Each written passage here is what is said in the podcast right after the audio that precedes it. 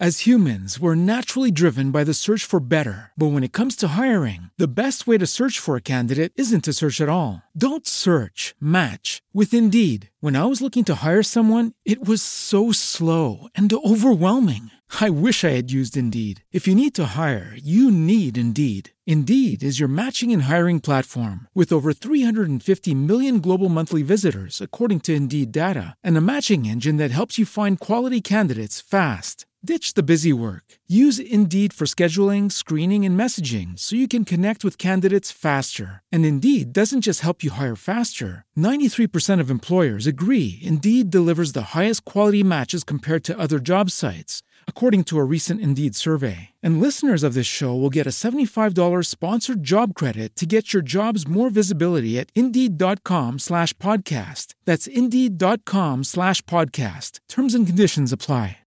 Lucky Land Casino asking people what's the weirdest place you've gotten lucky? Lucky? In line at the deli, I guess? Aha, in my dentist's office. More than once, actually. Do I have to say? Yes, you do. In the car before my kids' PTA meeting. Really? Yes. Excuse me, what's the weirdest place you've gotten lucky? I never win and tell. Well, there you have it. You can get lucky anywhere playing at LuckyLandSlots.com. Play for free right now. Are you feeling lucky? No purchase necessary. Void where prohibited by law. 18 plus. Terms and conditions apply. See website for details. ¿Cómo estás, Hernán? Bien, bien. ¿Y vos? Bien, también, excelente. Pues mira, esta estructura de la entrevista la quiero manejar en tres ejes. No sé si te parezca. La primera es conocerte a ti y un poquito de tu vida. Y la segunda es profundizarnos al tema de la educación, que yo creo que es el tema que somos un poquito más, más expertos, que somos pedagogos. Entonces, ¿qué te parece? Iniciamos. ¿Quién eres? Claro que sí. ¿Sí? Bueno, ¿quién soy? Es la pregunta que vengo haciéndome hace 47 años. Pero este, en apariencia soy, eh, bueno, mi nombre es Hernán Melana y soy docente principalmente, eh, o es mi principal, podría decir, profesión, porque uno a veces profesa algo, pero tiene talento para otra cosa y otras veces hay vocaciones también que nos llaman en el mundo. Así que eh, soy escritor también y bueno, ahora últimamente, en los últimos años, contador a través de, las redes sociales, eh, pero si, si me tuvieras que, que preguntar qué es lo que hago, es contar, básicamente. Porque cuando estoy en un aula también cuento. ¿no? Este, y cuando estoy grabando cuento, y cuando escribo cuento. Entonces sería más no un cantante, sino un contante. contante. Y qué, qué padre que lo digas de esta manera, Hernán, porque realmente he escuchado tus, tus podcasts y la verdad son historias y cuentos que te llegan realmente, la manera de, de expresarte, de, de meterte con los, con los filósofos. eh, no, es una transmisión increíble. Dicen, estamos en el estado de, de vigilia, ¿no? Donde podemos eh, interpretar todo esto, tocarlo, sentirlo, escucharlo por medio de los sentidos. Y qué, qué padre que lo puedas expresar desde el lado de contarlo, contar todo lo que puedas a, a tu alrededor, ¿no? Pues mi, mi siguiente pregunta que tengo para ti, Hernán, ¿cómo sales, em, cómo decirlo? ¿Cómo entras al mundo de, de la filosofía, de la pedagogía? ¿Dó- ¿Dónde entra este parteaguas? Bueno, te pregunta interesante porque eh, yo no quería ser docente y sin embargo estudié un profesorado de historia en un principio porque me di cuenta que me faltaban muchos elementos culturales para lo que yo quería hacer realmente, que era escribir. Y cuando entré, eh, de hecho, cuando hasta terminada mi, mi, carrera, no quería ser docente. Y después, un poco por casualidad, me topé adentro de un aula y me di cuenta que, que aquello que, que estaba buscando sin darme cuenta había aparecido, ¿no? Que era esto de poder, en realidad, contar, y no importaba el formato, no importaba si era en un libro, si era en un aula, y sobre todo eh, esa tarea que tiene, por ejemplo, un, artista que la completa aquel que la observa, acá se daba de manera directa, es decir, ya no era una obra, era algo conjunto, y eran los alumnos y, y yo, digamos, entonces, y ahí no había nada planeado, porque lo que está demasiado planeado es estructura y no está vivo en el aula, entonces, eh, fue, yo creo que todos los días es, es casi, te diré, una puesta en escena en el buen sentido, ¿no? En que uno tiene que prepararse para lo que suceda cuando va a dar clases. Claro, y yo creo que... Sucede la vida. Sí, y con diferentes pedagogos que he platicado me han dicho que casi llegamos a, a, la pedagogía por error, pero cuando conocemos el trasfondo, cuando leemos acerca de la pedagogía, nos enamoramos porque nos damos cuenta que, que es un todo, ¿no? La educación es parte de, de, todo, de la estructura social, de cómo nos conformamos, de una estructura socioeconómica, o sea, la educación marca muchas cosas y como sociedad no nos damos cuenta que la educación nos, nos dirige a cierto punto, ¿no? Nos va dirigiendo hasta cierto punto donde nos, nos sistematizan, ¿no? Nos llevan a, a un circulito donde vamos y el saber todo esto y el estructurar todo esto nos lleva a un punto de preguntarnos el por qué estamos haciendo lo que hacemos, para qué lo hacemos y cómo es que es la manera más viable de que hagamos todo esto. Lo que me llega a mí... Y, y, sí, sí, sí, adelante. Sí, no, lo que te decía que es interesante que es como una moneda con dos caras la educación, ¿no? Porque por un lado puede ser eh, una educación que simplemente invite a reproducir los símbolos del, de un sistema o de un Estado, ¿no? O puede ser liberadora también. Sí. Pero depende, depende, eh, esto no es cara o cruz a la suerte, sino que es, depende del docente. Y es posible que el docente ayude a que la escuela no sea una cadena de montaje, porque pensemos que las escuelas se instalan en la era industrial, ¿no? Entonces, que no sea una cadena de montaje de la vida para sacar un producto hacia un sistema industrialista o post-industrialista, si uno quiere, sino que realmente sea algo que forme un individuo único, un individuo irrepetible, un individuo, como decía este, Aristóteles, ¿no? Con una sustancia, lo que está detrás, substare, algo que lo hace único. Claro, y, es que esa es la magia que debe de tener un, un docente, porque al pararse frente a un grupo se, se presentan diferentes problemáticas. Desde que entras al grupo hay muchas problemáticas que tienes al decir que cada cabeza que hay en ese salón es un mundo completamente diferente. Piensan cosas distintas, eh, vienen de un eh, estado socioeconómico y social diferente y el docente debe de tener una magia impresionante para cambiar esa estructura, ¿no? De, de llevarlo hacia un lugar donde pueda vivir bien, pueda tener un... Y, y, aquí te quería preguntar esto, un libre pensamiento. ¿Qué opinas de esto? Ah, al introducirlo en, en, las escuelas, ¿crees que haya un libre pensamiento? Bueno, partiendo de lo que dijiste, primero es, uno se encuentra con un montón de, de seres humanos enfrente que uno desayunó bien, el otro no desayunó el otro vino en auto, el otro vino a pie, uno durmió mal, el otro está contento, el otro tuvo una decepción. Miles de situaciones diversas, como todos nosotros, se encuentran en un lugar. Entonces lo primero que tiene que hacer uno es este, realmente ver de qué, qué va a hacer durante esa clase, por ejemplo, para que todos puedan realmente recibir algo. Pero para mí la libertad es una capacidad, no es algo que está dado y como toda capacidad se tiene que desarrollar o no desarrollar. ¿no? Esto es como, como decía Nicolás de Cusa, todos somos una semilla, como si fuera la de un árbol, pero no todas las semillas de los árboles culminan en el acto árbol, sino que algunas se pierden en el camino, se las come un pájaro, se pudren, no tienen la tierra fértil. Entonces, eh, para que también la libertad como capacidad se haga acto, uno tiene que cultivarla, digamos, tiene que preparar la tierra, regarla lo suficiente, ponerla en el sol. Entonces creo que lo que nosotros tenemos que hacer es entender que esa cap capacidad solo se puede desarrollar si les damos ciertas herramientas. Y esas herramientas exigen que no nos pensemos que un ser humano tiene esa capacidad, por ejemplo, a los 10 años. Si a un niño a los 10 años le preguntás qué querés hacer, no lo va a hacer desde un lugar realmente racional, sino puramente emotivo. Y no se puede hacer lo que uno quiere, eso no es libertad. Entonces, en la libertad es algo que debemos trabajar y que debemos añorar que pueda cumplir cada uno de esos individuos con las herramientas que le damos.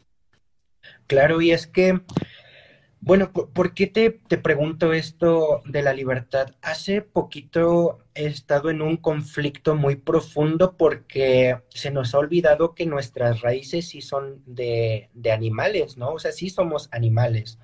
Eh, nuestra genética viene de, de allí, ¿no?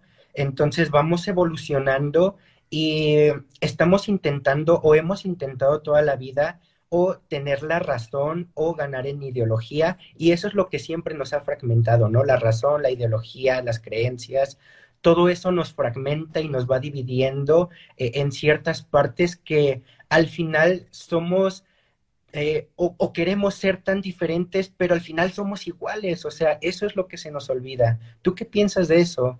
De que nos fragmentamos en tantas partes, pero al final realmente somos partes iguales.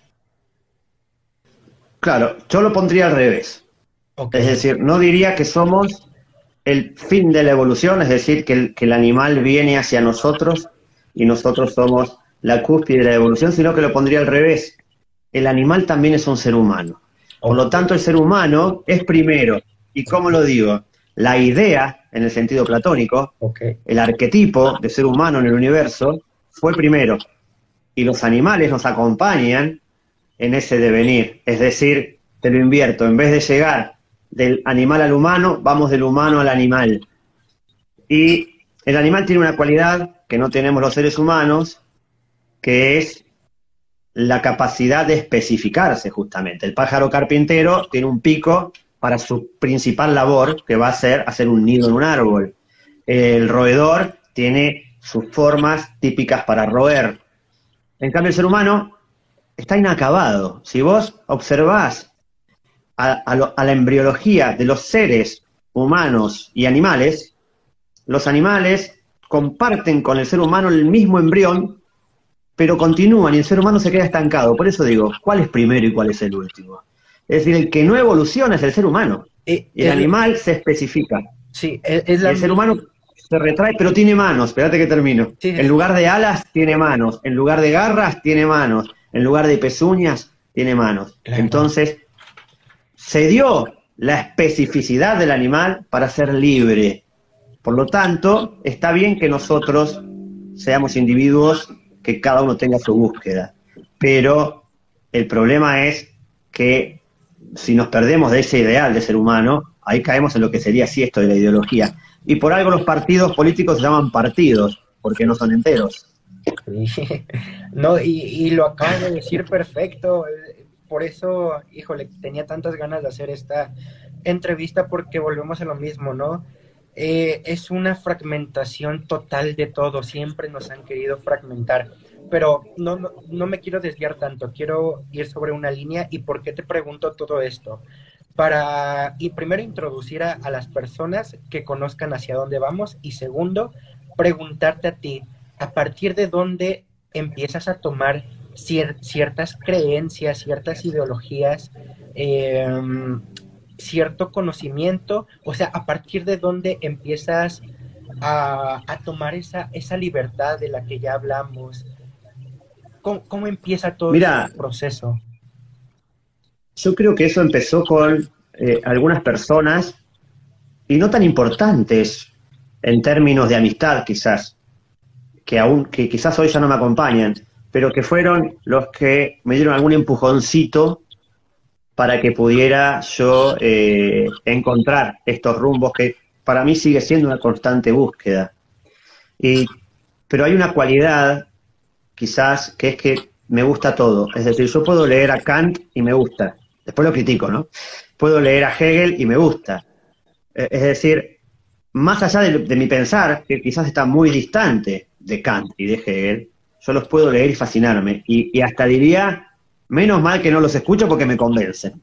Entonces, pero ese, ese, ese, entusiasmo creo que me ayuda mucho a mí a, a poder, digamos, cuando cuento, contarlo como si pareciera que estoy de acuerdo con todos los que hablo, que creo que merecen un gran respeto por todo lo que pensaron, además, ¿no? Eh, y, me parece que por eso, que, que, no es que yo me haya definido, sino que siento que es un constante devenir y que si algo sí me ha ayudado a mí es la lectura, ¿no? Yo eh, eh, desde adolescente fui muy lector y creo que eso me, me ha mantenido como en una línea. Es decir, y no siempre pensé lo mismo. Y eso creo que está bien también. Sí. Es decir, en, la, en, mi juventud era, era una persona aguerrida que quería luchar eh, un poco más junto a los zapatistas, así en México. Mm. Este, y después he ido teniendo otro tipo de pensamientos, integrando otras ideas, y realmente creo, y, siempre me parecen bienvenidos esos cambios, ¿no? Y tratando de evitar el dogma. As humans, we're naturally driven by the search for better. But when it comes to hiring, the best way to search for a candidate isn't to search at all. Don't search, match with Indeed. When I was looking to hire someone, it was so slow and overwhelming. I wish I had used Indeed. If you need to hire, you need Indeed. Indeed is your matching and hiring platform with over 350 million global monthly visitors, according to Indeed data, and a matching engine that helps you find quality candidates fast. Ditch the busy work. Use Indeed for scheduling, screening, and messaging so you can connect with candidates faster. And Indeed doesn't just help you hire faster. 93% of employers agree Indeed delivers the highest quality matches compared to other job sites, according to a recent Indeed survey. And listeners of this show will get a $75 sponsored job credit to get your jobs more visibility at Indeed.com slash podcast. That's Indeed.com slash podcast. Terms and conditions apply.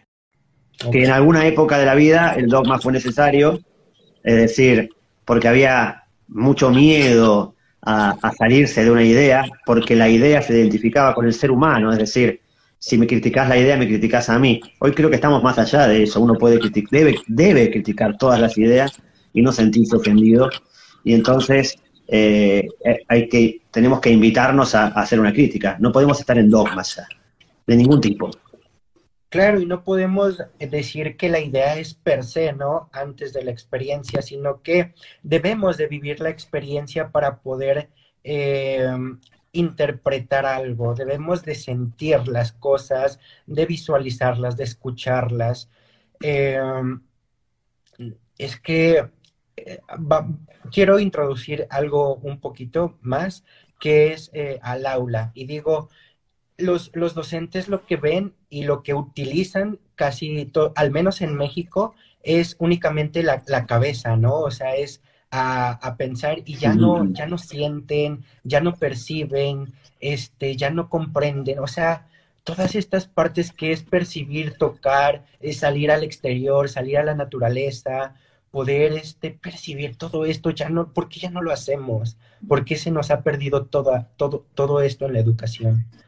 Es, es un reduccionismo, ¿no? Pensar que somos solo cabeza, eh, como si el cuerpo en realidad estuviera hecho solo para, para trasladar nuestras cabezas. Y, y esto es un poco porque las escuelas toman el modelo de la universidad y pareciera como si ese modelo se derramase en las aulas. Entonces tienen a un niño de cinco años cuyas necesidades son totalmente diferentes a las de un adulto, obviamente, pero pareciera que la línea educativa baja de esos supuestos centros de saber, eh, en donde el ser humano está sesgado.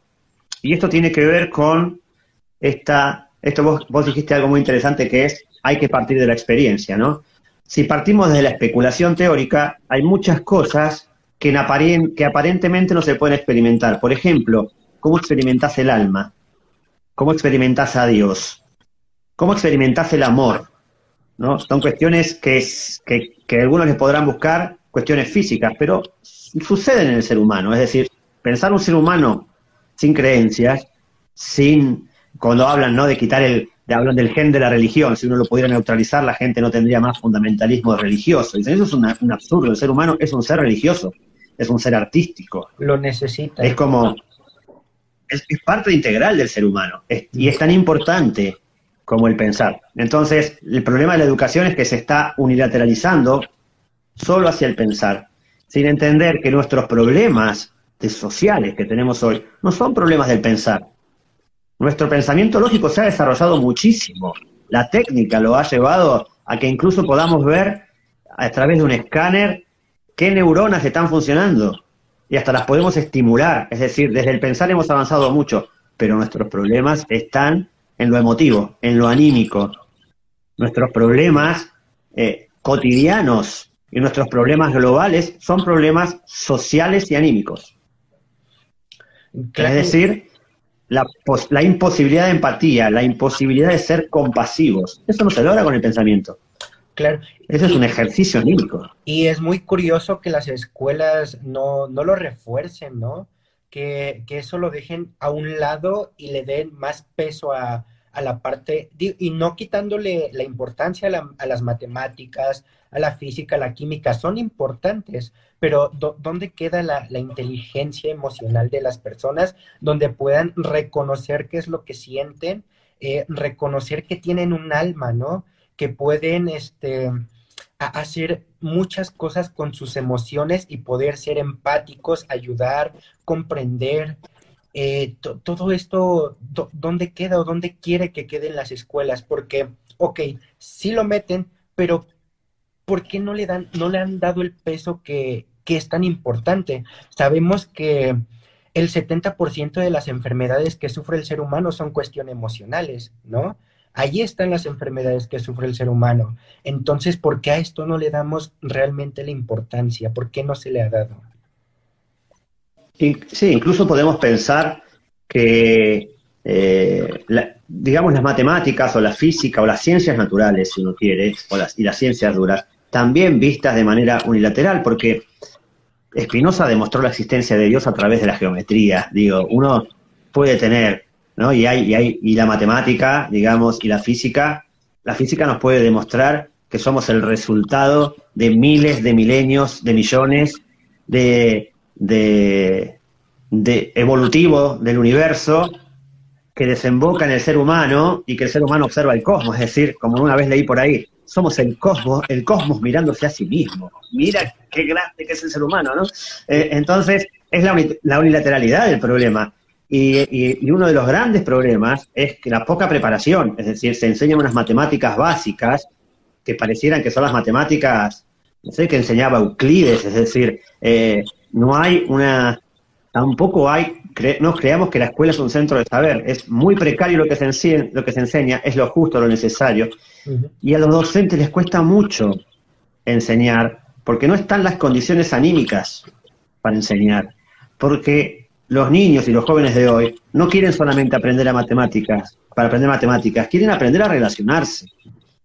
Eh, y entonces los problemas incluso de sexualidad que tenemos son problemas de relaciones, no de sexualidad en sí mismo, sino de este sentimentalismo. Tenemos que aprender a relacionarnos de manera sentimental diferente, tenemos que aprender a relacionarnos de manera humana diferente, porque si no estamos repitiendo aquello que criticamos, que encontramos en la sociedad, la agresividad, la estructura, lo piramidal, en el sentido de la no comprensión, es decir, cuántas veces nos sentimos incomprendidos. ¿Qué pasa con esos niños y su autoestima y el futuro, no? Entonces, eh, creo que eh, hay como que, primero, pensar qué es un ser humano, me parece. Y después, ¿qué necesita un ser humano? Y entonces, ¿quiero educar a ese ser humano? ¿O simplemente quiero educar una cabeza? ¿No? Este, y creo que realmente esa es la pregunta que creo que hay que modificar, pero de raíz. Sí. Eso. Sí, sí. Y acabas de, de mencionar eh, un, filósofo que en lo personal a, mí me gusta mucho, que es Spinoza. Y de, hecho ahorita estaba, tengo aquí a la mano una de, su, bueno, de un fragmento del libro de, um, de filosofía práctica. Quiero leértela y quiero que me digas qué opinas acerca de, esta, de, esta, de este fragmento. Eh, lleva tan, tan lejos su análisis que hasta en la esperanza y en la seguridad encuentra ese, ese poco de tristeza que basta para hacer de ella sentimiento de esclavo. Y es así. Este, creo que bueno, más allá de que al pobre Spinoza no lo, se lo tironean de todos lados, ahora todos lo quieren, ¿no? Fue un, fue un filósofo como olvidado. Y ahora el marxismo dice, no, era ateo, y los otros dicen, no, era este, eh, al contrario, era, tenía, era panteísta, ¿no? Y otros dicen, no, era religioso. Bueno, eh, tu- ha tenido una, tuvo una vida terrible, ¿no? Donde la tristeza aparece todo el tiempo, además. Pero lo interesante es que la tristeza, y ahí, y ahí estamos otra vez anclados, ¿no? La tristeza puede ser un motor también. Pero ¿qué nos pasa? También nos creemos que la vida es solo la búsqueda de placer y de la alegría. Justo ahora estaba preparando, porque pronto voy a subir un episodio sobre los estoicos, ¿no? Que ellos critican la búsqueda de placer. ¿Qué es eso de que tenemos que vivir, dice, en, en la búsqueda de la felicidad? Eh, hay que vivir este momento, dicen ellos. Sí. ¿no? Este, bueno, no así, mucho más profundamente, pero, pero digo, eh, sí creo que, por supuesto, vamos a tener niños tristes, niños temerosos, adultos, como se dice ahora, rotos. Es decir, gente que, a pesar de que se educa el pensar, porque yo te voy a decir una cosa, eh, vos das un texto, de un texto de lectura a un adulto y no lo puede interpretar. Es decir, que tampoco el pensar se ha desarrollado porque no puede el pensar desarrollarse sin una capacidad anímica. Es como un pie al lado del otro, es como querer caminar en un pie.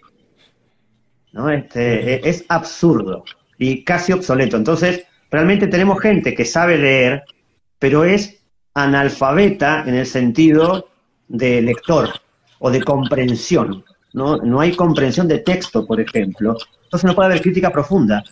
Y, ten- y hoy tenemos la, la terrible este, eh, problemática, que por un lado es una gran ventaja, porque nosotros pensábamos que los medios digitales iban a democratizar el conocimiento, y lo que democratizaron fue la desinformación. Sí. Hoy un video de YouTube o de TikTok es fundamento, Sí. y eso es una locura, ¿no? Y, y Eh, me impresiona entonces- cómo lo toman como la verdad absoluta, eso. O sea, me impresiona cómo ciertos TikTokers e influencers, por cierta cantidad de seguidores, los toman como la verdad absoluta, cuando en realidad están dando una desinformación increíble, ¿no? Híjole, eso sí me, causa un poquito de ah, algo dentro, ¿no? Porque de por sí hay parte de la sociedad que que, que, que carece de, de esa información y todavía los desinformemos, como que, híjole, cuesta trabajo eso. Sí, sí, es, es este, es así, es, es como que hay que tomarse más trabajo ahora, ¿no? Porque al estar todo a la mano hay que realmente ver y seleccionar y realmente el conocimiento toma tiempo. Y también tenemos, esto nos lleva a Byung-Chul Han, filósofo muy actual, muy fácil de leer, que, que, que toca temas muy profundos. Dice que como estamos en la cultura de la cancelación, ¿qué sería esto? De repente ahora digo algo que no le gusta al que me está oyendo y me deja de ver. Sí. Es decir, eh, la cancelación inmediata no nos deja tiempo a realmente realizar un proceso para ver si lo que dice el otro es, tiene algo que decirme el otro a mí, ¿no? Entonces, ¿qué es lo que desaparece? Desaparece la otredad, lo otro. O como decía Levinas, la alteridad, que es la capacidad de que otro sea otro. ¿Permitimos que el otro sea otro o siempre estamos pensando al otro en, en términos de que lo puedo convencer, de que lo tengo que hacer cambiar de opinión, de que en lugar de ver, a ver cómo me enriquece? Mirá, incluso hasta egoístamente uno piensa, a ver cómo me enriquece tu palabra en vez de yo querer imponer la mía, ¿no? Claro. Y, y eso es, y ahí nombro a Enrique Dussel, que vive allá en México, y dice, el otro es absolutamente absoluto. ¿Qué tengo que hacer yo en la mente del otro? ¿Por qué me tengo que meter? Es extraterritorial. Yo no tengo por qué colonizar la mente de otro. Simplemente le puedo decir, ¿me invitas a pasar? Tengo cosas que decirte. Claro. Vos tenés algo para decirme, te invito a pasar. Y nada más, no hay que convencer, no hay que someter, ni nada. Simplemente es generar un ámbito de, de- de diálogo. Eso es cultura. Claro, y es que y es lo básico, ¿no? Lo básico de, de enseñanza, digo, regresarnos más atrás como la mayéutica, ¿no? Que es el conocimiento mediante las preguntas. Y eso creo que ya se nos está olvidando un poquito, ¿no? Porque con esto de, de la educación tradicionalista, que el docente es la, ah, la verdad absoluta o quien tiene que tener la verdad absoluta, ¿no? Y se nos está olvidando de que debemos de hacer esas interrogantes para llegar a la verdad absoluta, porque la verdad es, es, es una construcción, ¿no? Debemos de irla construyendo. Entonces, no es que alguien llegue y me diga, esta es la verdad, sino que varias personas podemos dar puntos de vista y llegar realmente a la verdad. Y, ni siquiera podemos llegar a, la verdad. O, es que es bien complicado. A una experiencia parecida a la verdad. Claro. Pero, pero para eso tiene que, sí tiene que generarse el ámbito de que el otro pueda preguntar. Es decir, los docentes tienen que permitir que el niño sea un preguntón. Que además es lo inherente al niño.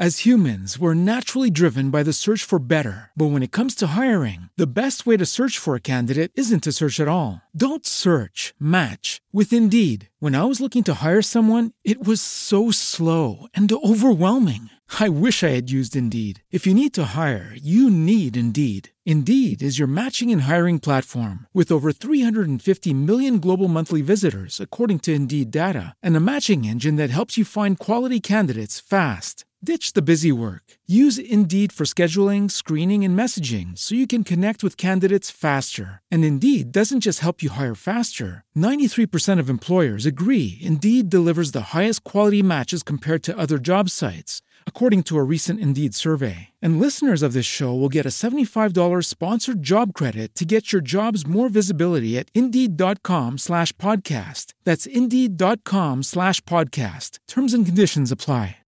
Lucky Land Casino asking people what's the weirdest place you've gotten lucky? Lucky? In line at the deli, I guess? Aha, in my dentist's office. More than once, actually. Do I have to say? Yes, you do. In the car before my kids' PTA meeting. Really? Yes. Excuse me, what's the weirdest place you've gotten lucky? I never win and tell. Well, there you have it. You can get lucky anywhere playing at LuckyLandSlots.com. Play for free right now. Are you feeling lucky? No purchase necessary. Void where prohibited by law. 18 plus. Terms and conditions apply. See website for details. Porque el niño quiere saber. Nadie más ávido de aprender que un niño. Mm-hmm. Dice, entonces, ¿puede preguntar o es no pregunte? Para que después se pueda hacer las preguntas que tiene que hacer. Es un hábito también el preguntar. Pero para eso uno tiene que estar realmente abierto a la pregunta. Claro. Y que suceda lo que tenga que suceder. Claro. Quiero saltarme un poquito, Hernán, a una parte muy actual que estamos viviendo. Y es un punto que ya, ya quería llegar. Y es, ya sabemos que estamos viviendo esta parte de, de la guerra entre, entre Rusia y Ucrania, ¿no? ¿Cómo afecta todo esto en la educación que están recibiendo hoy en día los niños que, están en las escuelas. ¿Cómo es su percepción ante esto? Bueno, ¿cuál es tu opinión más bien? Creo que como toda cuestión exitista, primero fue muy fuerte porque además estuvo está presente en los medios de comunicación, más que otras guerras incluso, esta guerra, que eh, es una guerra en, en, el centro de nuestra cultura, en el sentido de que Europa y, el mundo anglosajón son una cultura eh, que se expande y que hasta los chinos la quieren tener, ¿no? Digamos, quieren comer hamburguesa, digo yo, los chinos. Entonces, digamos, el, mundo occidental está en expansión, incluso todavía hoy. Por lo tanto, eh, es natural, aunque no, no digo que sea más importante, que estén los medios de comunicación más que otras Además hay bombas nucleares que podrían activarse y trae recuerdos de algunos hechos bastante desagradables que hemos tenido como humanidad. Por lo cual, en un principio estuvo muy presente, pero después se olvidó porque estamos en la era efímera y líquida y después pasa, ¿no? Pareciera como, bueno, está más lejos o la gente se acostumbra, digamos, a eso. Entonces, creo que repercutió en los niños, que repercutió en la sociedad en general, pero que en realidad es una manifestación, una crisis más de algo que es sintomatológico que estamos viviendo los seres humanos desde hace ya varios años, ¿no? Y que incluso se expresó a través de la pandemia, ¿no? Es decir, un ser humano que está destruyendo la naturaleza, que está destruyendo al otro ser humano, es decir, que está partido, lo que está partido es su alma, por eso además siempre tomamos posturas. Yo he escuchado gente en favor de Putin o en contra y en favor de Putin porque no quería estar con los Estados Unidos o y en contra de Putin porque es, hay que estar a favor y, en contra de nadie, que estar en contra de la guerra. Es decir, esto es un absurdo humano que siga sucediendo, ¿no? Este, y, las provocaciones que ha habido antes, ¿no? Digamos, una guerra evitable, totalmente evitable, ¿no? Entonces, eh, creo que son manifestaciones, es como con nuestro cuerpo, ¿no? Ah, este, suponete que te alimentás mal durante 50 años y dices, ah, mira, tengo una urticaria, ah, bueno, tengo un problema, no sé, eh, en, la vesícula, ah, tengo un problema ahora también en el hígado. Y bueno, este, seguir, seguir viviendo así lo vas a seguir teniendo, te diría, ¿no? Este, si no, este cuerpo es el planeta, ¿no? Si uno podría verlo también, con todas las complejidades, porque no es nada simple, ¿no? Lo que es la geopolítica hoy es muy compleja, no es la geopolítica de Maquiavelo, que era mucho más sencilla, ¿no? Es una geopolítica ultra compleja y, y es entendible que los conflictos estén ahí. Pero estos seres que hoy toman esas decisiones, ¿de qué sociedad salieron? De la nuestra. Es decir, somos nosotros mismos, con el de al lado. Es decir, es una, no hay nada que descubrir, soy yo con mi vecino. Es eso lo que estamos viviendo. Le acabas de dar justamente al clavo, Hernán. Y es que realmente somos nosotros el que estamos haciendo la guerra. Digo, nada más que ellos tienen más presupuesto que nosotros, ¿no? Pero nosotros hacemos las mismas guerras internas, ¿no? E, ellos por su lado y nosotros por el nuestro, pero nosotros seguimos haciendo la guerra. Ellos hacen la guerra, pero yo digo que todo es interno, ¿no? O sea, viene desde dentro y primero hay que hacer una introspección adentro para ver qué está mal eh, en todo nuestro alrededor, porque lo acabas de decir, esas personas salieron de nuestras sociedades, ¿no? Entonces son un reflejo de nosotros. Y, híjole. Claro, se educaron en nuestro mismo sistema educativo, bueno, en otro país, no importa. Claro. Pero nosotros, este, eh, caminaron las mismas calles que caminamos nosotros eh, y simplemente accedieron. ¿Cómo seríamos nosotros si estuviéramos en ese lugar? Esta pregunta, ¿no? Eh, porque es más fácil desde, un lugar de no poder decir, pero ¿cómo me llevo con mi vecino? ¿Cómo me, relaciono con, con, todo esto que hablábamos? Con el que está al lado mío, con el que necesita mi ayuda, con el que me molesta, con el otro, ¿no? El otro es aquel que me molesta, ¿no? No es el que es igual a mí. El que es igual a mí es un, yo más. Sí, claro. Entonces, ¿Cómo soy? ¿Lo cancelo ahora? Sí. Al final es, siempre ha sido ese mismo ego, ¿no? De yo, yo, yo, yo. Siempre creemos que el centro de, del universo somos nosotros, ¿no?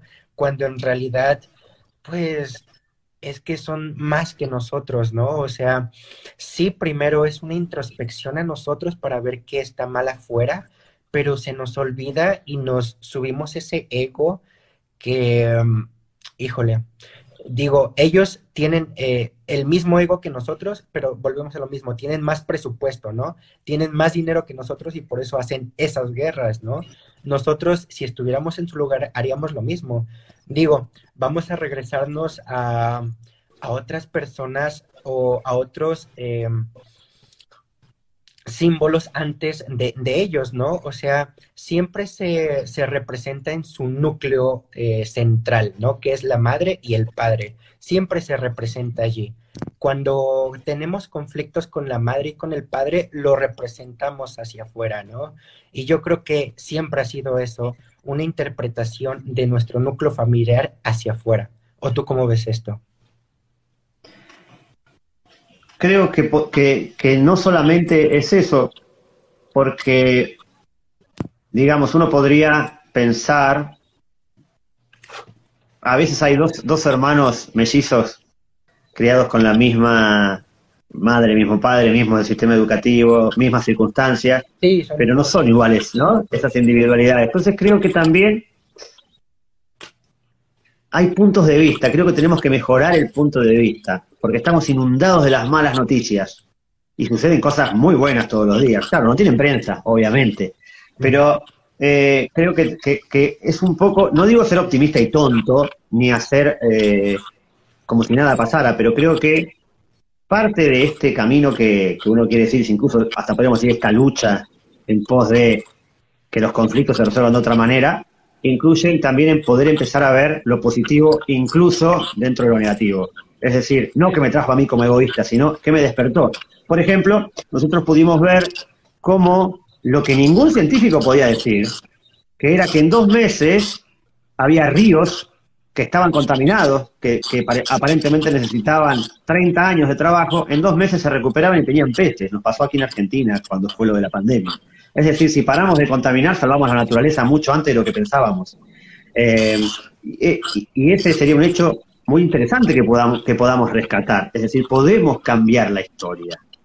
Realmente lo podemos hacer. Entonces, si tuve una situación con mis padres que no permitió que me desarrollase de la manera que me hubiera gustado, bueno, no importa, miro para adelante, no me quedo en el pasado. A mí me gustaba, me gustaba Víctor Franklin, como que decía, bueno, hay, hay psicologías del pasado, ¿no? Que se fijan en la raíz, pero yo miro el futuro.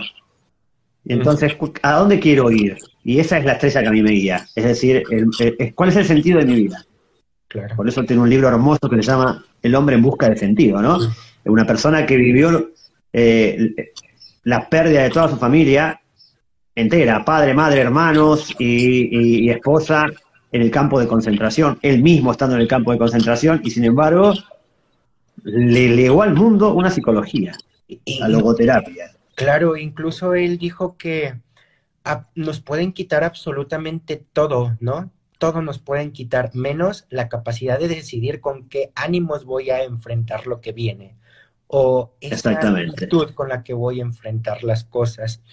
Y qué, qué, padre que, tocas este tema, Hernán, porque muchas veces vamos por, por la vida queriendo resolver eh, esos conflictos externos, ¿no? Pero nos olvidamos de, de nosotros. Y otra de las cosas es que siempre nos han contado la misma historia y, tantos años contándonos la misma historia, llegamos a creérnosla, ¿no? Y creemos que es la única historia, pero realmente tú, ya lo dijiste, no se puede cambiar esa historia. Podemos empezar a cambiar otro tipo de historias, nada más que somos muy egocéntricos para poder cambiar esas historias. ¿O tú qué piensas de esto? ¿Cómo, lo ves? Sí, creo que, vivimos eh, eh, una deshumanización, podríamos decir, ¿no? En, lo que sería el fundamento de que, es, de que es un ser humano, un poco por la velocidad en la que vivimos, eh, un poco porque eh, estamos en los vestigios de una nueva era, sin duda, que es la era, esta era que ha aparecido con la tecnología, con una nueva forma de vincularnos con el espacio y con el tiempo. Es decir, mira ahora cómo estamos nosotros relacionándonos eh, y entonces creo que esa crisis nos, nos enfrenta ante, no, ante tener el, el miedo de creernos que esto es la realidad. Es decir, en cierta medida, perder esta capacidad del el encuentro físico, por ejemplo, que es lo que nos hace también humanos. Entonces me parece que lo que tenemos que es hacer es tomar estas herramientas maravillosas que nos da la técnica pero no olvidarnos que son herramientas, que no son el fin, sino que son un medio. Y entonces eh, tenemos que volver la integridad del ser humano, como decíamos al principio. No somos solo cabeza, es decir, los docentes tendríamos, y no solo los docentes, los padres, que son los que llevan a los chicos a la escuela también, este, y, y, los gobiernos y todos, digo, pero empecemos por casa. Realmente concebir lo integral del otro ser humano, que es otro, y a solo lo acompaño. Eh, tenemos que saber que el encuentro humano nos hace humanos y que esto es una, algo que nos facilita, pero que no nos alimenta, no nos desvitaliza.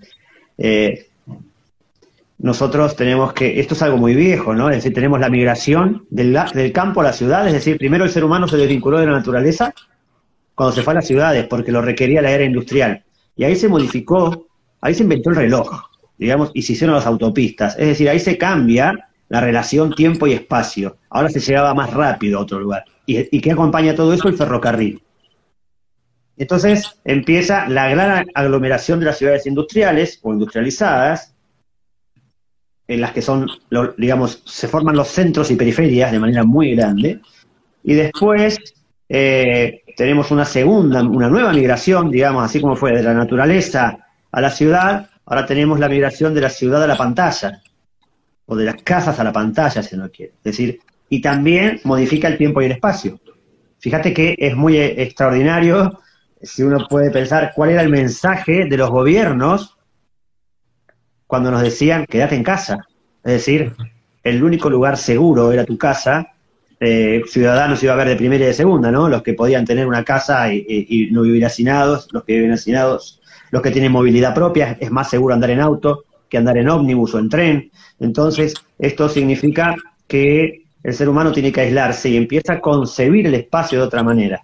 Antes el enemigo era la frontera, ahora está, es el otro, el que está al lado mío me puede respirar algo tóxico. Mm. Eh, entonces, lo que estábamos adquiriendo es cómo hacer el trabajo desde casa para no trasladarnos, cómo hacer eh, la educación desde casa, que por suerte fracasó, fracasó pero catastróficamente, ¿eh? es decir, perdieron años no de educación, de, de socialización, de cultura, de, de- de procesos civilizatorios, si se quiere, este, perdieron los niños. No solamente perdieron años de educación, eh, perdieron años de ser seres humanos. Entonces, creo que estamos, siempre estos cambios son propiciados por los estados, porque detrás de los estados están las empresas, ¿no? Entonces, eh, creo que tenemos la posibilidad de la desintegración del ser humano en esos términos, ¿no? Un ser humano integral, cuerpo, alma, espíritu, un hombre, un ser humano que tiene sentimientos que no son matemáticos, un ser humano que tiene una voluntad que se quiere manifestar y un ser humano que tiene un- una inteligencia que, que es mucho más que la de ver un video de YouTube, que la de eh, explotar en las redes sociales. Eh, y entonces, esa creo que la capacidad de seguir siendo seres humanos la tenemos, pero la tenemos, vamos a tener, eh, tener que encontrar la forma, ¿no? Todos estos sistemas totalitarios que estamos en el sentido de del control, ¿no? Es decir, eh, a- a- algo ha ocurrido en estos dos años y es que Occidente entero, desde Londres hasta México, compró el sistema de control de, lo- de la China. Es decir, el control digital de los ciudadanos. Lo compraron todos los estados. No fue, esa fue, había gente que estaba a favor o en contra de la vacuna, ¿no? Pero lo que venía detrás era el biopoder. Es decir, una nueva forma de controlar a los ciudadanos, exportada de, de una China que lo tiene naturalizado desde Confucio. Pero Occidente tiene otro concepto de la libertad. Y ahora va a ser muy interesante, ¿qué va a pasar? Con esto, ¿no? Porque está en contra de lo propio natural de, de- de lo que es la concepción de libertad de Occidente. Y yo creo que ahí hay una disputa muy interesante y ahí está la posibilidad de ser seres humanos o ser personas controladas como máquinas. Y creo Wow. que es un debate, Wow. un debate interesante que estamos dando en realidad, ¿no? Pero que no, no hay que bajar la guardia. Pero Y creo que, y que vamos eh, para digamos, allá, híjole, no. Ah, sí, sí, sí. va- vamos Este, para allá. pero es así. La, la parte de, de, de control, ay, híjole, con redes sociales está dando impresionante. O sea, hay que tener muy en cuenta que hay personas que son dueñas de Internet, ¿no? Y que están controlando qué ves, cómo lo ves y cuándo lo ves. O sea, están recolectando tus datos, o sea, eso es, es desde siempre, ¿no? Pero recolectan tus datos de cierta facilidad, que saben qué te gusta, eh, en qué horario puedes consumir, ¿no? O sea, con quién lo compartes. O sea, ya, y de hecho tiene nombre, ¿no? Que es Claro. Y, y- y fíjate vos que el mayor, eh, o, o los dos extremos, si querés, podríamos decir, tenemos Facebook por un lado, aquí estamos usando sus, sus herramientas, eh, y por otro lado tenés el Partido Comunista Chino, que son las dos más grandes centros de este, personas eh, controladas, si uno quiere. Es decir, unos lo hacen para el control desde el Estado y el otro lo hacen para vender tu, para, para ser uno consumido. Porque lo interesante es que eh, cómo se consume ahora. Ahora, cuando vos no estás pagando para usar esta herramienta, es porque vos sos el producto. Porque alguien tiene que sostenerlo.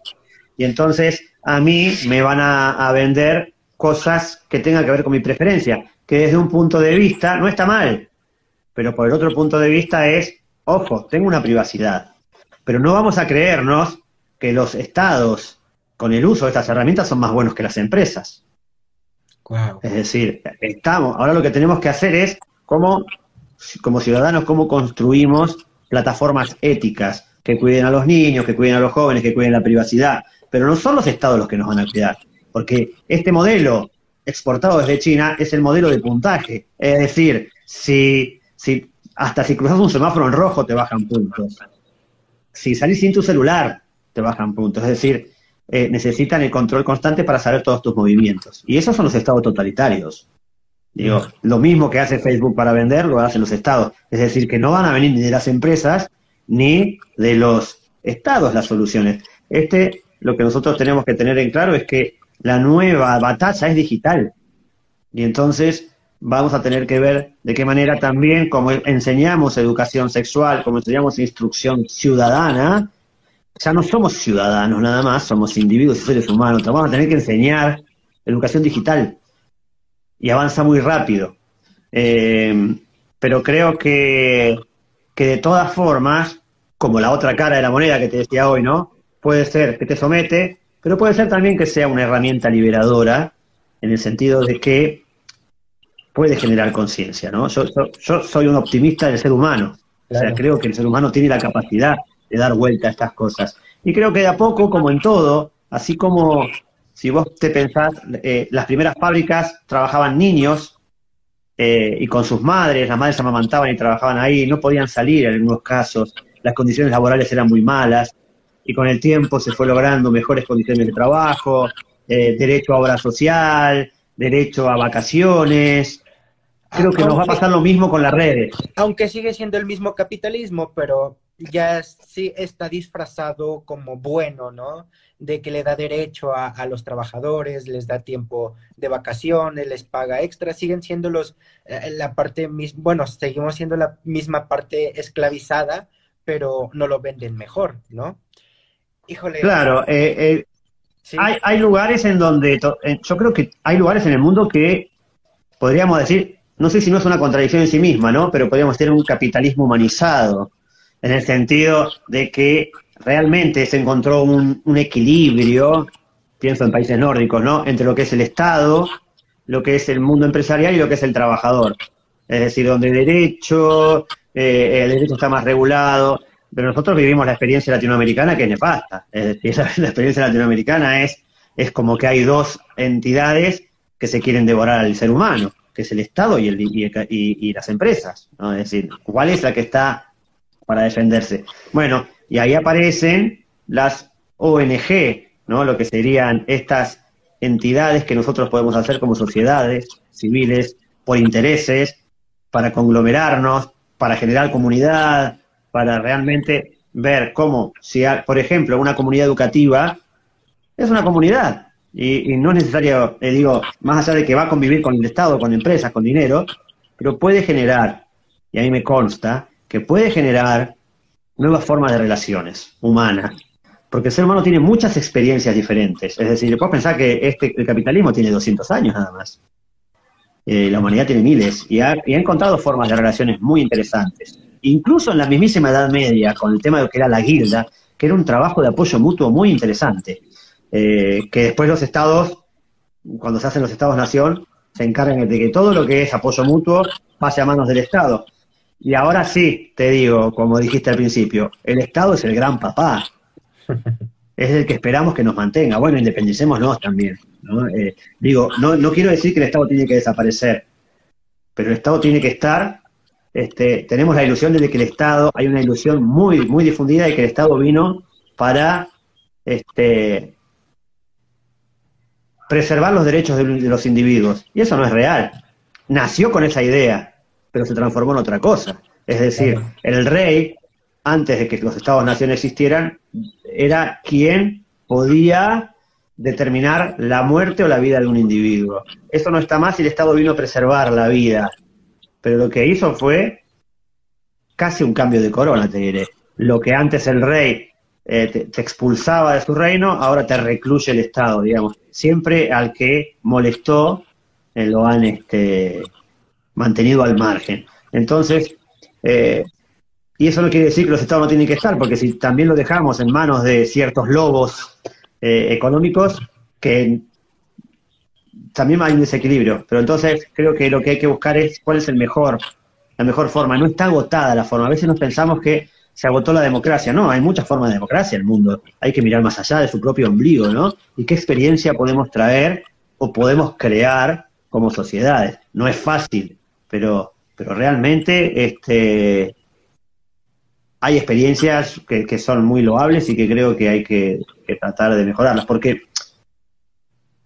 más allá de lo cotidiano, creo que el ser humano tiene ansias de ser ser humano y quiere encontrarse con otro ser humano y quiere paz.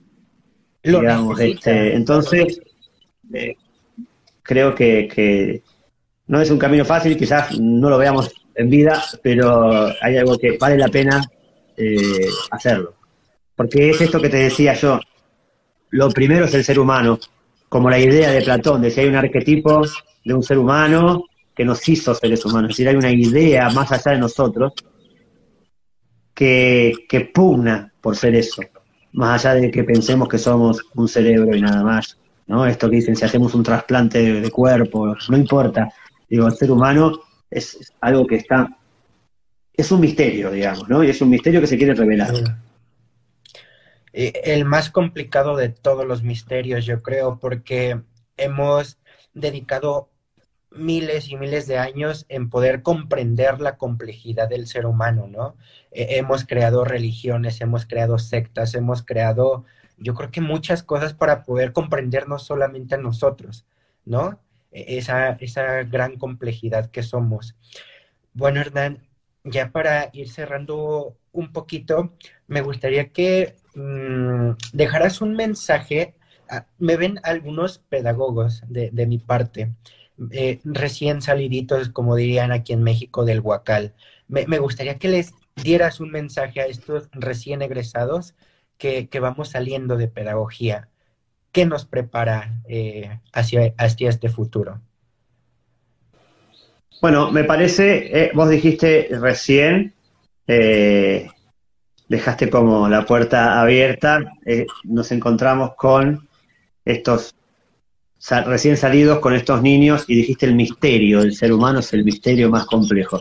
Entonces, creo que lo mejor es algo que ahora no podemos hacer nosotros, porque yo, yo miro tus ojos, pero tus ojos no me ven en realidad, no estamos haciendo esa conexión, ¿no? Pero mirar los ojos todos los días al niño cuando lo recibís a la mañana, darle la mano, aunque sean 40, no importa, para ver cómo está, preguntarle cómo está, pero una pregunta que va dirigida y que no se la decís es, ¿quién sos? ¿Qué misterio hay adentro tuyo?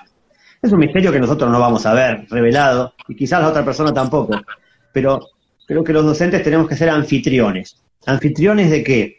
Anfitriones de un ámbito propicio para que esa persona, ese niño y, adolescente, pueda tener las herramientas para tratar de descubrirse a sí mismo. Sería, no sé qué misterio sos, sos un misterio para mí, sos una incógnita, la más eh, eh, trascendental incógnita del ser humano. Sos vos.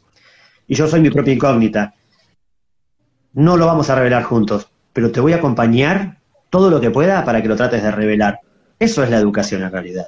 No es solamente enseñar tu propia materia. Tu propia materia no tiene ningún sentido si no hay vínculo. hagamos una retrospectiva. ¿Cuál es el docente con el que me, del cual te acordás de tu escolaridad? Te acordás de aquel que se vinculó con vos de alguna manera. Y ese vincularse quiere decir que se implicó con vos, quiere decir que te vio, quiere decir que te percibió, que te reconoció. Y entonces ahí aparece el vínculo. Y si aparece el vínculo, aparece el hecho pedagógico, no es al revés. Entonces, lo primero que tenemos que ver es cómo nos vinculamos. Y eso no quiere decir hacerse amigo de los alumnos.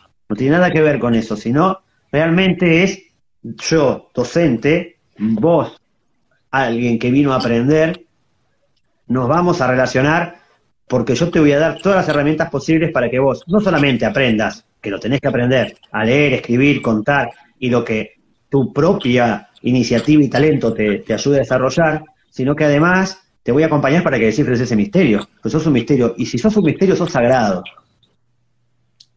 Y si sos sagrado, tengo que tener mucho cuidado con lo que hago con vos. Claro. Porque vuelvo a esa palabra, sos absoluto. No tenés opuesto, no tenés respecto de nada. Sos todo, sos un todo, y entonces tengo que respetarte como absoluto que sos. Sos extraterritorial de mí. No te vengo a convencer de nada, vengo a acompañarte. Acompañarte enseñando lo que yo sé, a mostrarte lo que yo sé, pero no a que hagas lo que dice yo, Claro. sino simplemente que descubras tus capacidades. Perfecto. Creo que Creo no que- pudimos, Eso sería. creo que no pudimos cerrar de, de una mejor manera. Creo que se tocaron temas muy interesantes y esto no es todo, simplemente fue la introducción a algo más que podemos hacer, ¿no? Hello, it is Ryan, and I was on a flight the other day playing one of my favorite social spin slot games on chumbacasino.com. I looked over the person sitting next to me, and you know what they were doing? They were also playing Chumba Casino. Coincidence? I think not. Everybody's loving having fun with it. Chumba Casino is home to hundreds of casino style games that you can play for free anytime, anywhere, even at 30,000 feet. So sign up now at chumbacasino.com to claim your free welcome bonus. That's chumbacasino.com and live the Chumba life. No purchase necessary. Group. Void prohibited by law. See terms and conditions. 18 plus. Okay, round two. Name something that's not boring. laundry? Ooh, a book club. Computer solitaire, huh? Ah, sorry, we were looking for Chumba Casino.